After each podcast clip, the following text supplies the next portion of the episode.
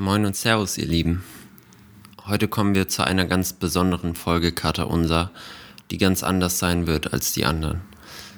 Kein Intro, kein Jingle, nicht mal Patrick, nur ich und meine Geschichte.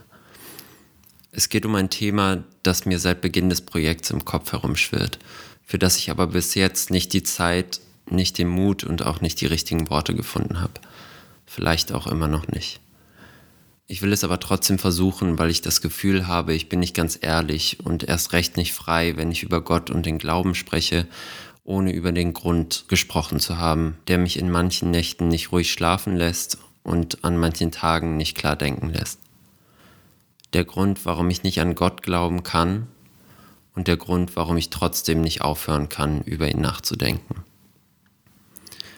Vor viereinhalb Jahren am 13. Oktober 2016 ist meine Mutter an Brustkrebs gestorben.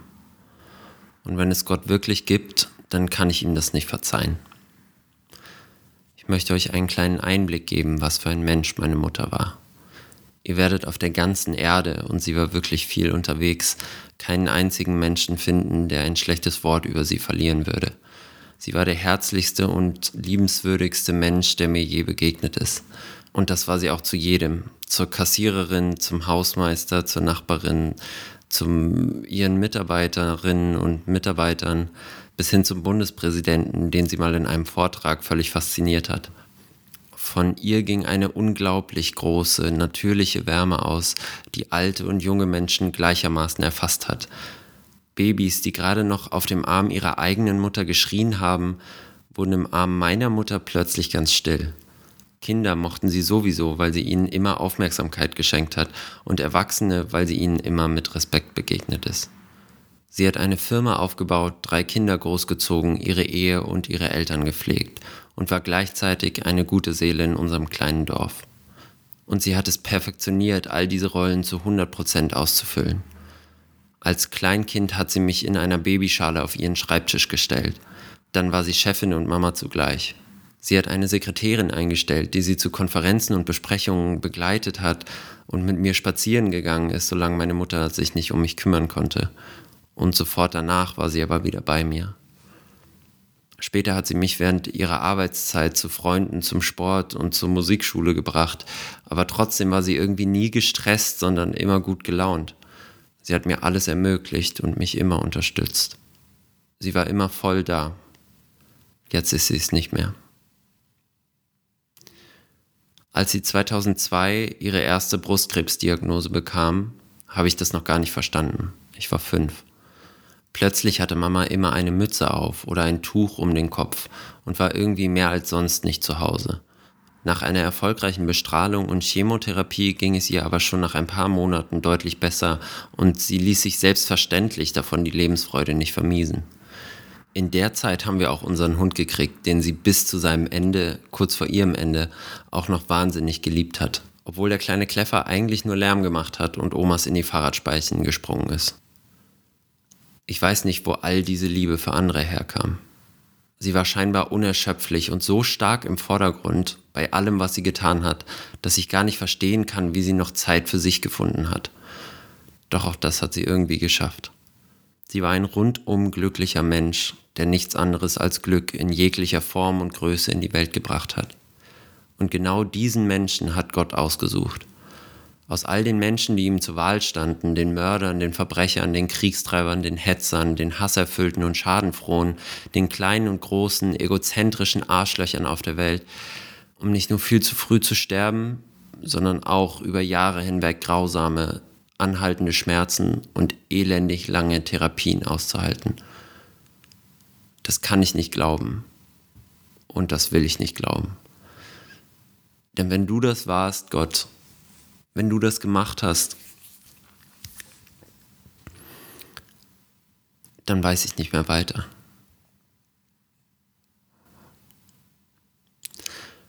Ich bin also Agnostiker aus der Hoffnung heraus, nicht in einer Diktatur unter einem grausamen Herrscher zu leben. Ich hoffe einfach, das war nicht Gott. Ich hoffe, er ist nicht so allmächtig, wie ihn so viele beschreiben, und er hat nicht für alles und jeden einen Plan. Denn wenn das der Plan war, einen so selbstlosen, von Liebe erfüllten Menschen zu quälen und langsam an Schläuchen und einer Beatmungsmaschine abgemagert in einer Windel und kraftlos sterben zu lassen, dann will ich nicht nach diesem allumfassenden Plan leben. Der Tod und das Leiden meiner Mutter hat der Welt so viel an Glück und Herzlichkeit geraubt, dass ich einfach keinen positiven Aspekt daran finden kann. Nicht mal für einen Moment. Nicht mal, wenn ich mir vorstelle, dass sie jetzt im Himmel ist und die Schmerzen ein Ende hatten. Nicht mal, wenn ich mit meinem Menschenhirn zu klein dafür bin, um Gottes großen Plan zu verstehen und mir Gläubige raten, ich solle auf Gott hoffen. Das kann ich nicht. Ihr Tod war nicht gerecht und er hatte keinen Sinn und nichts daran ist gut. Punkt. Der Theologe Thorsten Dietz, den ich sehr schätze, weil er als Ex-Marxist nur wirklich nicht unter dem Verdacht steht, ideologisch verblendet zu sein, sagt, man kann einen großen Gott nicht klein denken. Und das tue ich auch nicht. Ich nehme Gott sehr ernst und ich mache ihn so groß es nur geht ein Teufelsglaube oder sowas ist mir fremd und deshalb gebe ich Gott, wenn es ihn denn gibt, die volle Verantwortung für alles, was passiert ist. Und ich halte deshalb die Gottesfrage für die wichtigste von allen. Deshalb kann ich auch das Wort Dankbarkeit nicht ausstehen. Dankbar bin ich jemandem, der was Gutes für mich getan hat, weil er also die Macht hat, mein Leben positiv zu beeinflussen. Wenn ich sage, ich bin dankbar für den tollen Rest meiner Familie, für meinen Vater, für meine Schwestern oder auch für die tolle Zeit, die ich mit meiner Mutter hatte, klingt das in meinen Ohren wie purer Hohn. Denn wenn ich Gott meine Familie zu verdanken habe, dann habe ich ihm auch den Tod meiner Mutter zu verdanken. Und dafür kann ich niemals dankbar sein. Ich würde, ohne groß mit der Wimper zu zucken, so viele großartige Dinge in meinem Leben, für die ich unendlich dankbar sein könnte und bin, sofort für immer wegschmeißen, wäre dafür meine Mutter mit 90 ruhig im Schaukelstuhl eingeschlafen. Wenn man also eine Rechnung aufstellen würde, auf der einen Seite die vielen kleinen und großen Gründe für mein privilegiertes Leben dankbar zu sein und die Leidensgeschichte meiner Mutter auf der anderen Seite, dann käme dabei unterm Strich ein fettes Minus raus. Ich weiß, wie sich tiefer, endloser Schmerz anfühlt. Jede andere Situation, jedes Problem, jedes Unglück fühlt sich winzig und unbedeutend an dagegen. Aber der Schmerz wird nicht weniger. Man lernt nur irgendwie damit umzugehen. Vielleicht habe ich deshalb über die Zeit angefangen, mir einen dicken geistigen Panzer anzueignen, der dieses ewig präsente Thema wenigstens rational zu verstehen versucht, wenn ich emotional schon keinen Weg mehr finde. Dieses Urvertrauen, diese feste innige Beziehung, die Patrick zu Gott beschreibt, das hatte ich zu meiner Mutter. Und ich kann jetzt nicht einfach umsteigen wie beim Gleiswechsel im Bahnhof, seitdem sie nicht mehr da ist. Erst recht nicht zu dem Lokführer, der die erste Bahn hat entgleisen lassen. Ich will aber wenigstens nachvollziehen können, was Menschen so sehr an Gott und an ihrem Glauben fasziniert, was ihnen Halt gibt und Geborgenheit, wie man es aushält, mit all den Widersprüchen, Gegensätzen und losen Enden umzugehen, wenn man doch eigentlich die ultimative Antwort auf alles schon gefunden hat, nämlich Gott. Ich betrauere Menschen, die in einem unreflektierten und hörigen Glaubensverhältnis groß geworden sind. Ohne die Möglichkeit, die Welt durch die zumindest für mich viel logischere Perspektive zu sehen, die mich in gewisser Weise auch beruhigt. Nämlich, dass alles Zufall ist. Einfach nur ein riesengroßer, manchmal glücklicher, manchmal saudover und unfairer Zufall.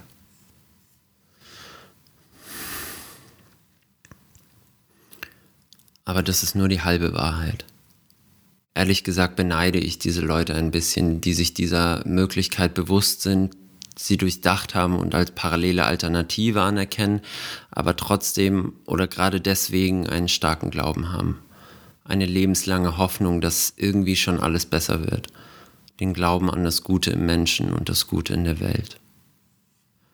Ich sehe das unfassbare Leid, das seit Jahrtausenden durch Religionen verbreitet wurde angefangen von Verfolgungen und Massenmorden über Glaubenskriege und Streitigkeiten bis hin zu Millionen von Kindern, die auch heute noch nicht frei leben dürfen, die nicht sein dürfen, wer sie eigentlich sind und nicht lieben dürfen, wen sie eigentlich lieben wollen und nicht das Leben führen, das sie eigentlich führen wollen.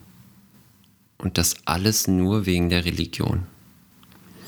Diese Kinder sind schon seit ihrer Jugend so indoktriniert, also einer starken Gehirnwäsche unterzogen, dass nur die wenigsten es schaffen, jemals davon loszukommen und deshalb ihre eigenen Kinder wieder genauso unfrei erziehen.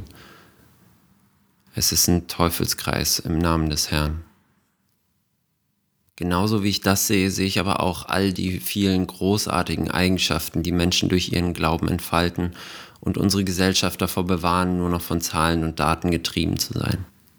Glaube entschleunigt. Glaube macht geduldig. Glaube hilft und heilt viele Menschen, oftmals gerade die Schwächsten.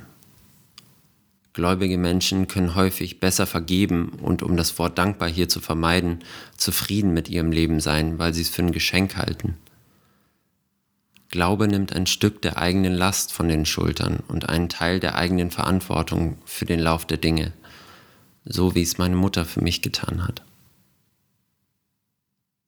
Tatsächlich könnte man behaupten, meine Mutter ist sowas wie eine Glaubensinstanz für mich geworden. Wenn ich mal nicht weiter weiß oder einen Rat brauche, schaue ich manchmal wirklich in den Himmel und spreche mit ihr. Wenn ich eine moralische Entscheidung treffen muss, denke ich, was sie in meiner Position getan hätte. Hätte Mama die 5 Euro Wechselgeld zu viel an der Kasse wirklich einfach eingesteckt? Hätte Mama gearbeitet, statt einem Freund ein offenes Ohr zu schenken? Hätte Mama wütend oder genervt auf Eigenarten und Fehler anderer Menschen reagiert? Nein, das hätte sie nicht und das hat sie auch nicht. Häufig erwische ich mich dabei, wie ich mit einem schlechten Gewissen gegenüber meiner Mutter dastehe, die jetzt wirklich alles sieht, so wie sie es früher immer gesagt hat, wenn sie allein durch einen Blick wusste, was in mir vorging. Nicht, weil sie dann böse auf mich ist oder ich ihren Erwartungen nicht entspreche. Einfach, weil ich es nicht immer schaffe, so ein guter Mensch zu sein, wie sie es war. Ihr stellt euch jetzt vielleicht die Frage, was hat deine Mama eigentlich geglaubt? Und die ist gar nicht so einfach zu beantworten. Das erste, was mir dazu einfällt, ist ein Abend im Italienurlaub 2013. Kurz vor der Abreise hatte meine Mutter eine Mammographie, eine regelmäßige Routineuntersuchung beim Frauenarzt, bei der man auf Brustkrebs untersucht wird, insbesondere wenn man schon früher mal daran erkrankt war. Irgendwann auf der wunderschönen Fahrt durch die Schweizer Alpen, die ich mit 16 wahrscheinlich irgendwie am Handy verdaddelt habe oder so, klingelt ihr Handy und der Frauenarzt sagte ihr, dass er da was auf den Bildern gesehen hätte, das er nicht so richtig zuordnen könnte. Erstmal kein Grund zur Sorge, aber sobald wir aus dem Urlaub zurückkommen würden, sollte sie nochmal zur Nachuntersuchung kommen. An dem Abend, den ich vorhin angesprochen hatte, ich weiß nicht mehr, ob es der erste Abend der Ankunft oder irgendeinen Tag später war, da fing ich plötzlich beim Essen an zu weinen. Ich fragte meine Eltern, ob Mama jetzt sterben würde. Doch wie die fremden Babys, die sie nur einmal auf den Arm nehmen musste, damit sie ruhig wurden, konnte meine Mutter auch mich beruhigen. Sie sagte mir, sie hätte bei ihrer ersten Erkrankung mit dem lieben Gott gesprochen und ihn gebeten, ihr noch zehn weitere Jahre zu geben, um mich aufwachsen zu sehen. Und das hätte ja schon wunderbar funktioniert, deswegen müsste ich mir gar keine Sorgen machen. Ob sie mit dem lieben Gott den Gott der Bibel meinte, kann ich nicht genau sagen. Ich glaube es eher nicht. Wir sind zwar alle konfirmiert und sogar auf eine christlich getragene Schule gegangen, aber in unserer Erziehung und in unserem Alltag hat Religion keine aktive Rolle gespielt. Meistens waren wir nicht mal zu Ostern oder Weihnachten in der Kirche. Wir haben vor dem Essen oder Schlafengehen nicht gebetet und auch eigentlich nicht viel über Gott oder Glauben gesprochen. Dennoch weiß ich, dass ich meine Mutter einmal ganz explizit gefragt habe, was sie denn nun glaube. Und sie sagte, ich glaube schon, dass da etwas ist über uns, das irgendwie alles zusammenhält. Die Welt ist so toll und die Natur so genial, das muss irgendwo herkommen. Irgendwie glaube ich das auch. Nur Zufall ist schon ein bisschen krass. Aber nur Gott hinter all dem kann und will ich mir nicht vorstellen. Und ein halbmächtiger oder dreiviertelmächtiger Gott, der braucht mir gar nicht zu kommen ich finde mich damit ab zu sagen, ich weiß es nicht.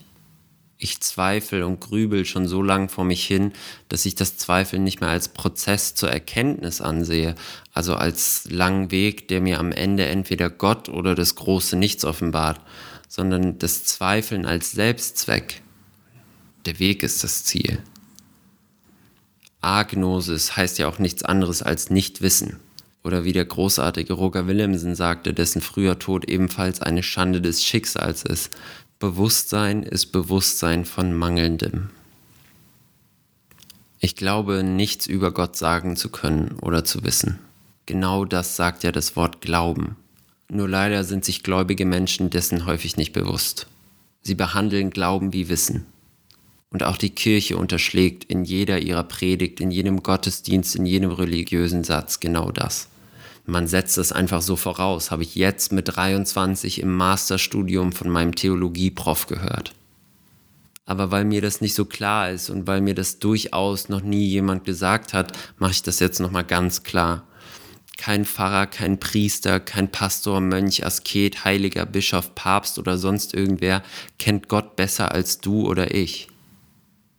Sie alle haben nichts weiter als ein Bild von Gott, das zum Teil seit Jahrtausenden gepflegt und in sich selbst präzisiert wird. Ob das aber nur im entferntesten irgendwas mit der tatsächlich faktischen Antwort auf die Frage zu tun hat, wer Gott eigentlich ist oder ob es ihn gibt, das wage ich zu bezweifeln. Einige Menschen haben Gotteserfahrung gemacht und meinen Gott dadurch zu kennen. Ich habe die ersten 19 Jahre meines Lebens eine Frau erleben dürfen, die nicht näher an meiner spirituellen Vorstellung von einem moralischen Beispiel eines guten Menschen hätte sein können. Der Vorteil ist nur, ich muss nicht an sie glauben und ich muss mich auch nicht mit jemand anderem über sie streiten. Kommen wir langsam zum Abschluss. Ihr habt sicherlich gemerkt, dass mir einiges auf der Seele brennt, was mich den Themen Glaube und Religion gleichzeitig immer wieder nahe bringt und mich von ihnen abstößt. Das ist das erste Mal, dass ich in der Öffentlichkeit darüber spreche. Viele meiner Freundinnen und Freunde wissen nicht mal, dass meine Mutter gestorben ist, obwohl wir uns seit Jahren kennen. Es muss einfach der richtige Zeitpunkt für so ein Gespräch da sein.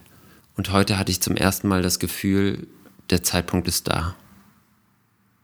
Jetzt ist es raus und ich bin ein für alle Mal frei, um offen mit vollem Herzen, voller Wut und voller Verzweiflung über Gott zu sprechen. Meine Mutter ist nur eins von unzähligen ungerechten Beispielen, die täglich den Glauben vieler Menschen nachhaltig auf die Probe stellen. Die Ungerechtigkeit passiert jeden Tag. Menschen erkranken, leiden und sterben, und ein Teil der Angehörigen stirbt mit ihnen. Viele Kinder sehen ihre Eltern sterben, und noch viel schlimmer, auch Eltern ihre Kinder. Und ich weiß, dass es mir noch viel schlechter gehen könnte, dass es Kinder gibt, die ohne Eltern aufwachsen müssen, ohne helfende Hand, ohne Fürsorge, ohne Anker, Stütze, Ratgeber, Beschützer, Rückhalt, ohne Liebe in ihrem Leben. Ich bin froh über die Zeit, die ich mit meiner Mutter haben durfte. Und ihr bin ich dankbar für jeden Moment, in dem sie mein Leben besser gemacht hat.